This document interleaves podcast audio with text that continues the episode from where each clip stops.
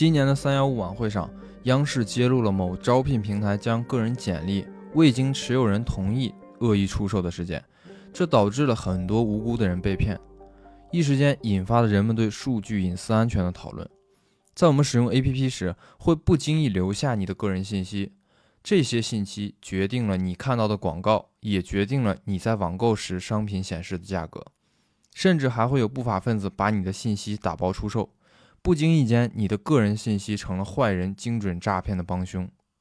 如何让数据流动的同时，还保证数据的隐私不泄露？什么是隐私计算？它又和区块链有什么关系？今天咱们聊聊数据安全的保护网——隐私计算。隐私计算是面向隐私信息全生命周期保护的计算理论和方法。在保证数据提供方不泄露原始数据的前提下，对数据进行搜集、处理，完成数据价值挖掘的技术体系。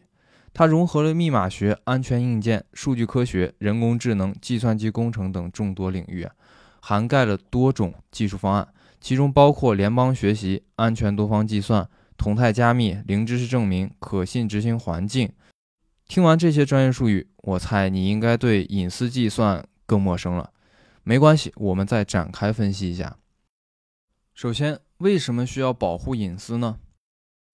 央视曾经曝光某个网站以十块钱的价格出售五千张人脸信息，这些信息如果流入到不法分子手中，想想就十分可怕。毕竟很多 APP 都是可以扫脸支付的。今年的十一月一日，国家为了保护人民群众的隐私安全，已经在全国范围内实施了《个人信息保护法》。各大互联网科技巨头纷纷响应国家号召，对自家的 APP 进行了适应性的调整。国家已经为我们树立了第一道安全保护网。同时，其他国家也相继出台了隐私保护的法律法规。隐私对我们到底有多重要呢？啊，著名的科幻小说《三体》里写道：“三体人认为，人类最有力的武器就是谎言，而与之对应的，人类最宝贵的资源就是隐私。”人类的隐私需求是刻在我们的基因当中的。我们的祖先猿猴在从树上跳下来的时候，就知道要把回家的足迹处理干净，不能让野兽知道我们自己的家在哪里。失去隐私意味着我们要和攻击力与我们不对等的攻击者对抗，这对我们来说就是降维打击，因为在攻击者的眼中，我们根本不是一个活生生的人类，而只是一串存着个人特征的编码符号。在数字经济时代，我们每个人都曾经在大大小小的平台上留下过各种各样的个人信息，但是大家对于这些数据的最终去向和用途却是一无所知的。一方面，隐私数据出现了大规模的泄露，而另一方面，数据拥有者很难找到非常好的方式把这些数据充分的利用起来。这导致很多有价值的数据反而被冻结在一个个的数据孤岛当中，没有办法自由流动。比如在医疗领域中，电子病历逐渐的普及，每家医院其实都会积累大量的临床数据。如果这些数据可以在医院和其他研发机构之间进行共享，那一定会对临床治疗或者是药品的研发有很大的帮助。但是这些医疗数据的利用和共享面临着两大难题。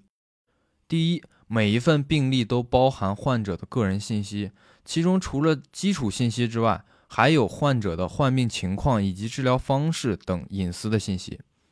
而医院目前并没有足够的技术手段，能够将海量的病历信息通过比较安全的方式进行共享。同时，患者也会存在疑虑：如果医院把这些数据进行共享，会不会导致个人的一些关键隐私泄露出去？毕竟不是所有人都希望别人知道自己得了什么病，更不希望自己总是收到一些推销药物的骚扰电话，这会导致医院和患者之间产生信任的问题。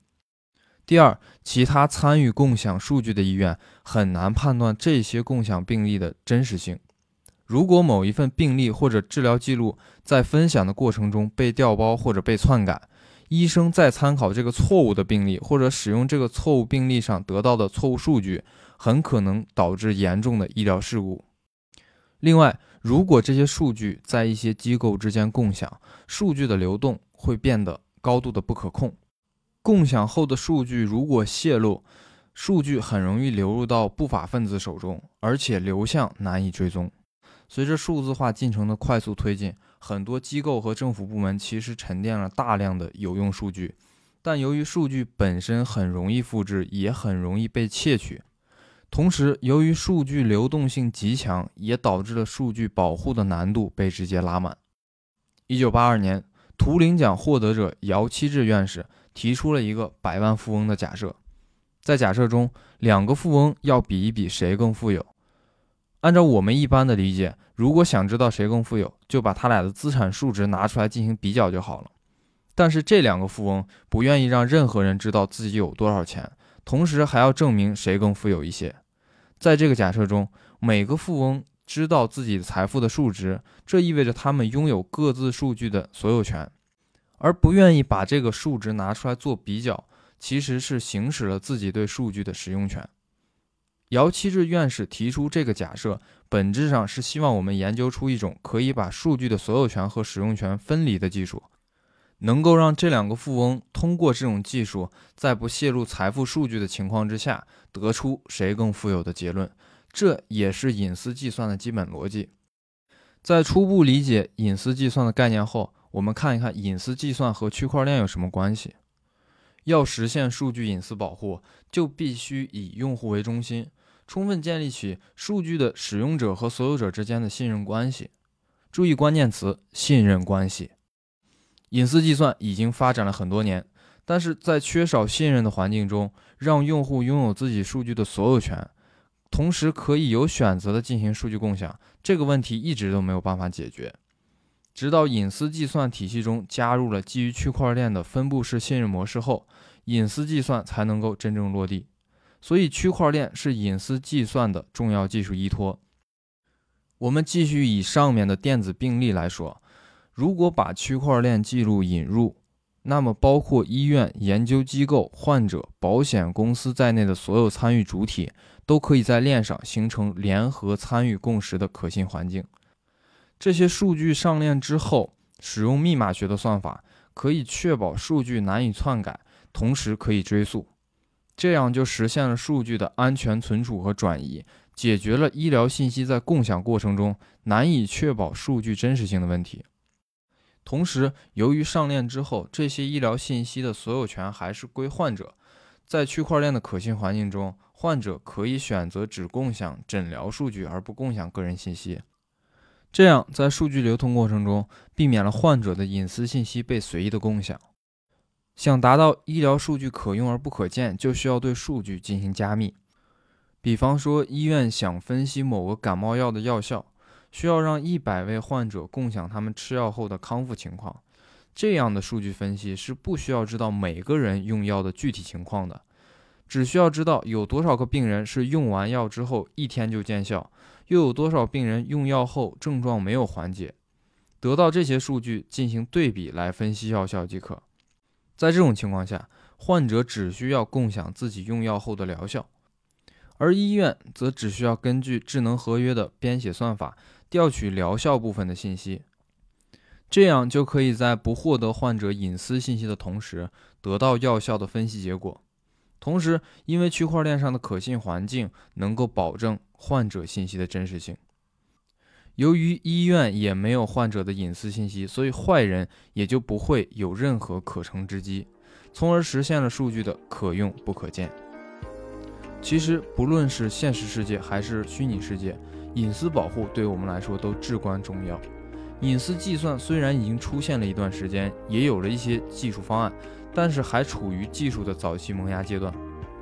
我相信，随着隐私计算的不断进步，会让那些用我们隐私数据牟利的人无法继续作恶。更重要的是，它让我们每个人有机会重新对数据的真实价值和泄露个人隐私可能导致的严重后果进行反思。技术手段不能完全根除恶意的行为，只有了解了数据对每个人的意义。才能保证自己在这个高速运转的信息世界中不被侵害，因为隐私保护的最后一道防线就是我们自己。好了，今天的节目就到这里，我是图图，一起发现世界的改变，我们下期见。